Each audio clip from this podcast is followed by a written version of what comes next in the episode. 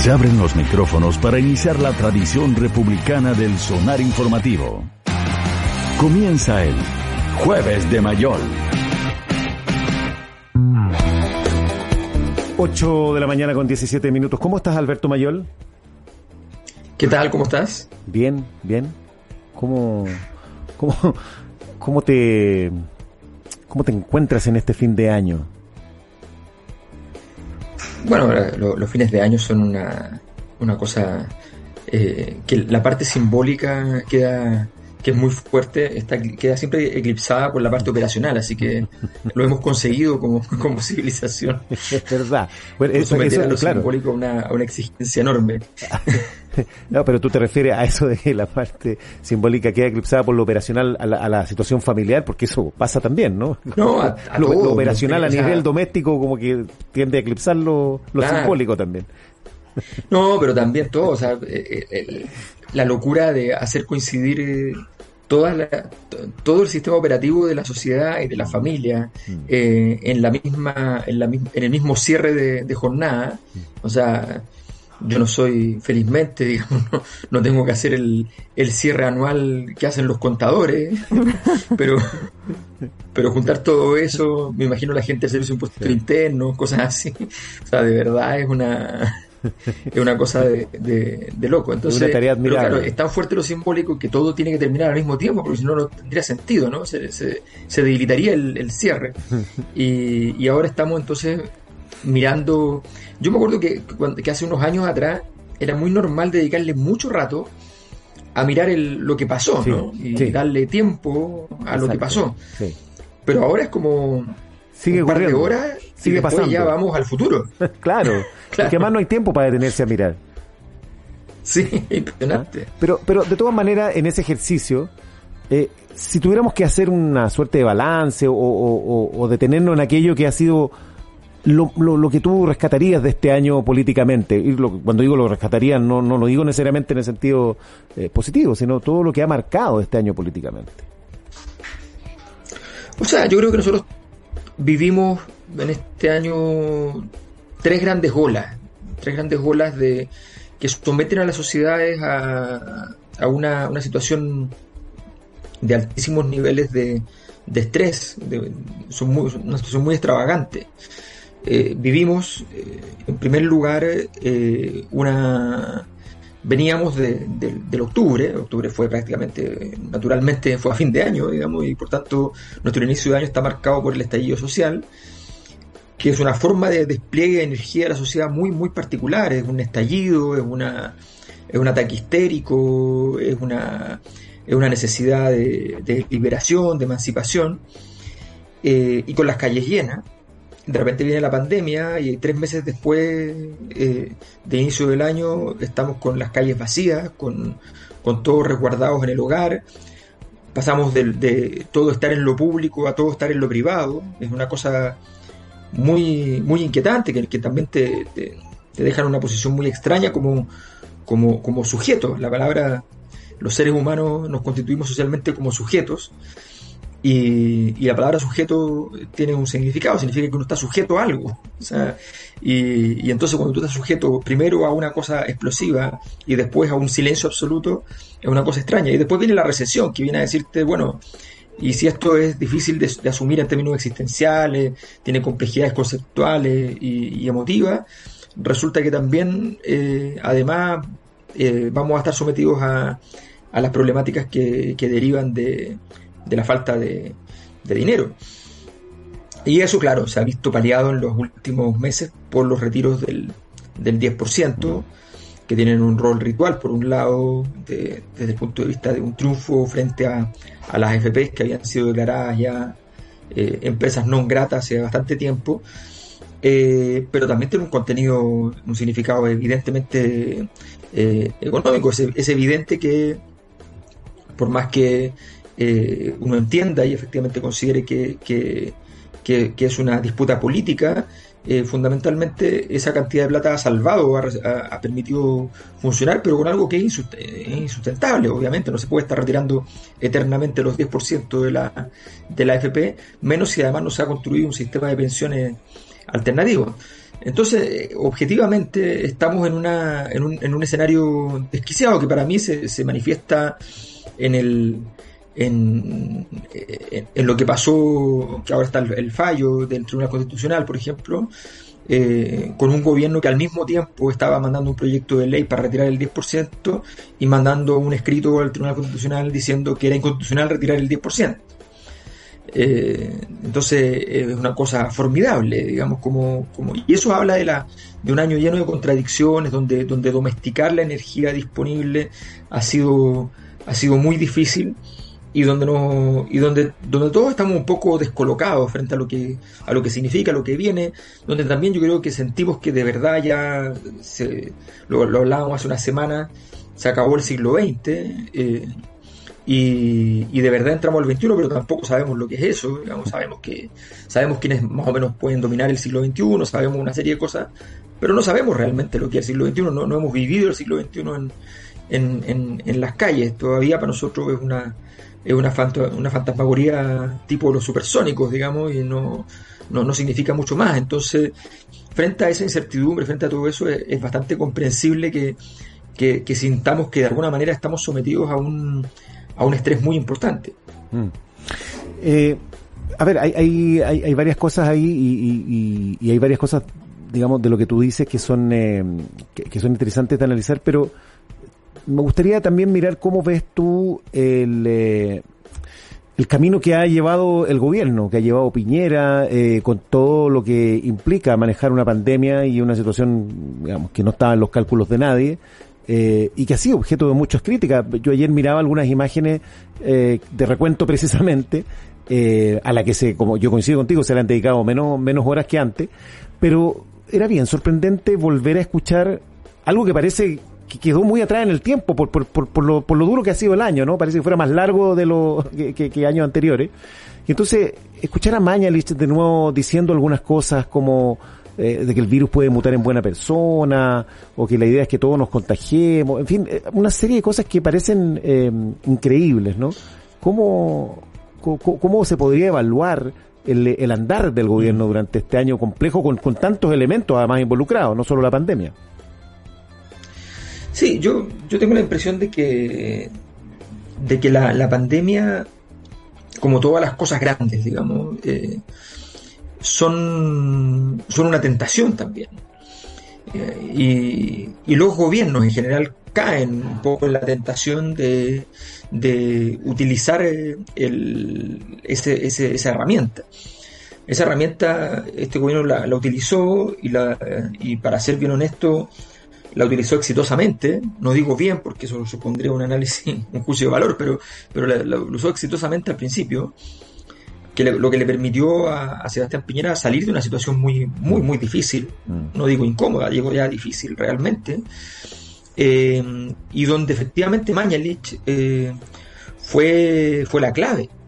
Fue la clave porque, porque todas esas acciones que tú describes, de alguna manera, eh, construyeron un, posicionamiento fuerte para el gobierno y, el gobierno que tiene esta tendencia muy de Piñera de, ser una, eh, una bala loca, de tener poco, de ser Piñera un acelerador de partículas, no es un tipo que, tranquilice los escenarios, sino que siempre abre y abre escenarios. Eh, Mañalich puso en medio de, la, de de la Moneda una roca que no se movía respecto al tema de la pandemia, eh, y eso en términos políticos es, valioso. El análisis, el análisis de la, de la, situación de la pandemia en términos de salubridad es un asunto que efectivamente habrá que, analizar desde el punto de vista de los salubristas. Yo, yo tengo la impresión que, de alguna manera todos los países hemos, hemos, eh, hemos estado frente a la pandemia jugando a que supuestamente eh, con las herramientas habituales que tenemos en los sistemas de salud somos capaces de, de controlarlo en circunstancias que, que, la verdad es que no hay mucho que, que se pueda hacer frente a, fenómenos como, como estos. Cuando se empiezan a, cuando se ponen estadísticamente intensos, no hay nada que hacer en el fondo, más que efectivamente tratar de evitar que esa, que esa curva ascendente sea aún más, más intensa y más, más prolongada en tiempo. Entonces, creo que en términos generales el, el, juicio de, la, de, las pandemias en todos los países del mundo es más bien político. Yo, yo comparo lo que se dice del gobierno de izquierda de España con, el, con lo que se dice del gobierno de Piñera acá y es muy parecido. No estoy diciendo que Piñera lo haya hecho bien, porque en absoluto creo que se hayan tomado muchas medidas, pero lo que digo es que en general en todos los países los gobiernos son acusados más o menos de las mismas cosas. Ahora, más allá de eso, creo que efectivamente uno, uno, uno ve para atrás y dice ya, de verdad, en, en, cierto momento esto fue bastante alucinante desde el punto de vista de la conducta de los actores políticos. Fue, fue muy extravagante, como sigue siendo, o sea, sigue siendo con esta misma semana, con la subsecretaria eh, mostrando el papelito y, eh, que es, evidente, es, evidente que no, que, que, que, es, un error que, que revela una desesperación, una, una, una, una, sensación de vulnerabilidad dentro del Palacio de Gobierno. Todo, cualquier persona sabe que escribir un papelito y mostrarlo por la tele es una, una mala señal, digamos. Alberto, eh, eh, hay, hay, una frase que, que, dijo Jacqueline Van Rieselberghe hace poquito, nomás en una entrevista. El gobierno estuvo muy cerca de caer, más cerca de lo que la gente piensa. ¿Cómo, cómo interpretas esa frase? La interpreto como, como algo que era más o menos lógico y pensable, pero que nunca tuvimos ninguna referencia empírica salvo esta. Eh, y es que la decisión fue de si caía o no caía estuvo siendo reflexionada en la derecha. La única forma que este gobierno podía caer era que cayera eh, por, derecha, no, no, no podía caer por izquierda. Eh, y lo que significa es que, es que hubo un momento que, que hubo personas que dijeron creemos que esto es mejor que efectivamente caiga, porque porque objetivamente el daño, a ver, aquí hay una cosa que, que, es súper súper evidente y es muy sorprendente además. Eh, en manos de Sebastián Piñera, en manos de Sebastián Piñera, lo que, lo que está pasando es que ha quedado consolidado, aun cuando no se hayan firmado los proyectos, pero ha quedado consolidado. Bueno, hay cosas que se quedaron consolidadas, como el cambio constitucional, como una asamblea constituyente, eh, y quedó consolidado ya la, la, crisis total del sistema de la crisis de, la, de, la, de, la, de, de las grandes empresas privadas en términos de legitimidad quedó ya completamente consagrada. Eh, y además significa cambios que van a venir, o sea, no cabe ninguna duda que va a haber una nueva estructura tributaria en un nuevo gobierno, no cabe ninguna duda que van a haber más derechos sociales, no cabe ninguna duda que van a haber una serie de cosas que hoy día no existen. Eso, eso que, está, que, que, que estamos viviendo se, se debe a Sebastián Piñera. Entonces, obviamente, el sector, su sector, cuando ve eso dice, bueno, esto no puede ser. Y por eso entendemos por qué Sebastián Piñera en un momento determinado hizo todo, todo lo que la UDI le pidió. O sea, probablemente si no llega Víctor Pérez a, ser ministro del Interior, eh, sencillamente había un sector ya de la derecha que decía, bueno, si no, si no hay forma de, de, tener gente nuestra que nos dé confianza adentro, sencillamente, y que nos mantenga informados de lo que está pasando, bueno, sencillamente hay que, hay que hacer una, una jugada, obviamente si va a ser una jugada simple, una jugada blanda, una jugada que, institucional. La verdad es que Piñera es tan desinstitucional que mm. todos esos temores de que si salía era muy terrible. La verdad es que el, único problema institucional que existe se llama Sebastián Piñera. entonces, cualquier salida mínimamente elegante, un pequeño triunvirato, una, una, una, una colección de, de liderazgo, en fin, cualquier cosa iba a ser evidentemente más pacificador que lo que significa la presencia de, Sebastián Piñera, que, tiene, es el único que tiene cara y cuerpo de chivo expiatorio posible para este proceso político. Entonces, cuando, cuando Jacqueline que dice eso, a mi juicio lo que está diciendo es que efectivamente ellos, ellos, no solo la UDI, me refiero, me refiero a todo el sector de la derecha más histórica, pensaron seriamente en la posibilidad de, que saliera. Alberto Mayol, y em, ya estábamos haciendo un balance de lo que fue en materia política este 2020, que estuvo, claro, marcado por la pandemia, por el plebiscito, pero para el otro año, ¿qué se puede esperar? Porque va a ser un año bastante movido, con varias elecciones, con eh, presidenciales, la primera elección de los gobernadores, también marcado, en, por lo menos en el primer eh, semestre, por el tema de la pandemia. Sí, la gran característica que deriva de estos procesos más complejos es la confusión. Y la confusión eh, normalmente es mala. O sea, eso es Dante Alighieri, que no solo era un gran escritor, sino que un una persona que pensaba y que además tenía mucho los temas políticos, está lleno de personajes políticos en, su, sus obras. Eh, él decía que el principal mal de las ciudades es la confusión. decía las ciudades porque en, en Italia la palabra país o Estado existe mucho, mucho después, si es que acaso, si es que acaso se puede decir que existe. Entonces, em, pero efectivamente es una, esa, la confusión es una cosa muy complicada. Yo creo que vamos, tenemos un año confuso, es cosa de mirar el sorprendente listado de candidatos presidenciales, 30, 33 nombres más o menos han, han surgido como, como posibles candidaturas presidenciales. Eh, vamos a ver eh, efectivamente una, una, incapacidad de construir, eh, construir acuerdos que ya se ha consolidado, que ya está bastante clara, eh, que obviamente no se le puede culpar a nadie en particular, sino que a todos en general, en términos de, de poder avanzar con, con, soluciones. Y por tanto, en ese sentido, va a ser un año bien difícil, va a ser un año bien, bien duro desde ese punto de vista. Obviamente, se supone que desde el punto de vista económico puede que haya un poco, bueno, necesariamente va a haber crecimiento porque hay que recuperar, se va a recuperar parte de lo perdido, pero eso no significa que sea realmente crecimiento. Eh, los niveles de pobreza son más notorios, no nos olvidemos que el retiro del, 10%, en el primer retiro ya el 20% de la población se quedó sin un peso dentro del sistema, eh, o sea, ellos retiraron su 100%, eh, en el segundo retiro eso se amplió, y por tanto estamos hablando de que hay mucha gente que ya no, no si no hay políticas públicas mediante eh, porque esto no es una política pública, evidentemente, eh, sencillamente no, no, están recibiendo, no están recibiendo nada. Por tanto, la situación va a ser, va a ser compleja, pero además Chile tiene que, tomar decisiones muy, muy complicadas. Chile sabe, sabe, en Chile se sabe que llevamos 20, 30 años a sabiendas de que venía un mundo nuevo, muy distinto al, al anterior, y sobre lo cual hemos hecho muy poquito, o las cosas que se han hecho incluso podemos decir que han sido hechas por personas, no hechas por instituciones. Eh, viene, un, viene un nuevo mundo desde el punto de vista de la economía, de la política mundial, en fin, y nosotros no tenemos plan. Nosotros estamos en la, en, políticamente en, las relaciones internacionales, en, la ingenuidad y en términos de, meternos en la, en la, nueva economía estamos súper atrasados.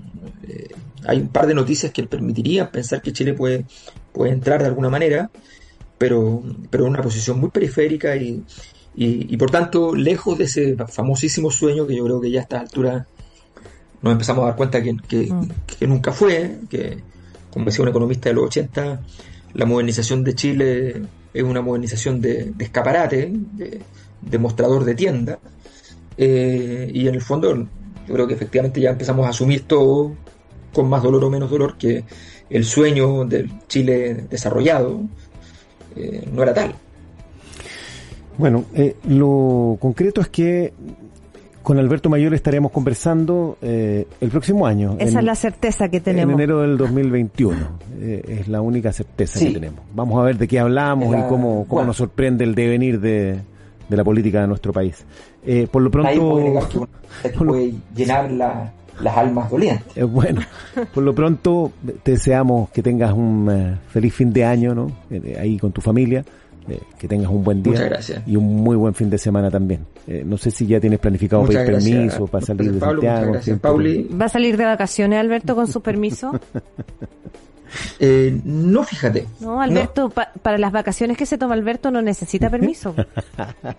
Va directo. Ah, no, no voy a salir para. No, no, no. no. No, es que lo que pasa es que, bueno, se las, no se las puedo contar todavía, pero se las voy a contar la próxima semana. Ah, ya, ¿tenemos novedades? Sí, del futuro de Alberto Mayor. Ya, okay. La próxima semana entonces vamos a tener la primicia y la exclusiva de qué va a ser de Alberto Mayor el 2021. El candidato 34. El candidato.